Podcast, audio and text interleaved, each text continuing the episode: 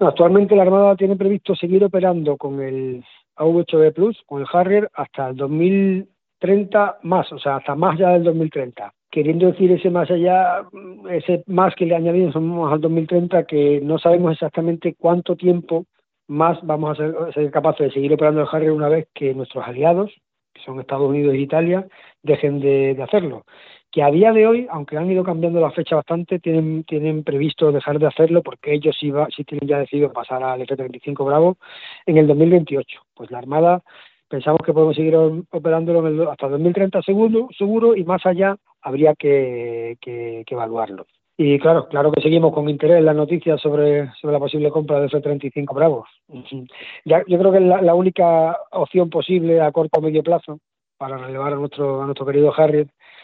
y la capacidad que otorga la fija embarcada yo creo que marca la diferencia y nos pone al nivel de, al nivel de las mejores marinas del mundo, incluso de algunas que tienen más presupuesto que la nuestra. Por lo que creo que, que, la Armada no debería perderla y si no existe continuidad sería bastante difícil recuperarla o de nuevo. ¿Quieres escuchar esta entrevista completa? Descarga ya el último capítulo de Aerovía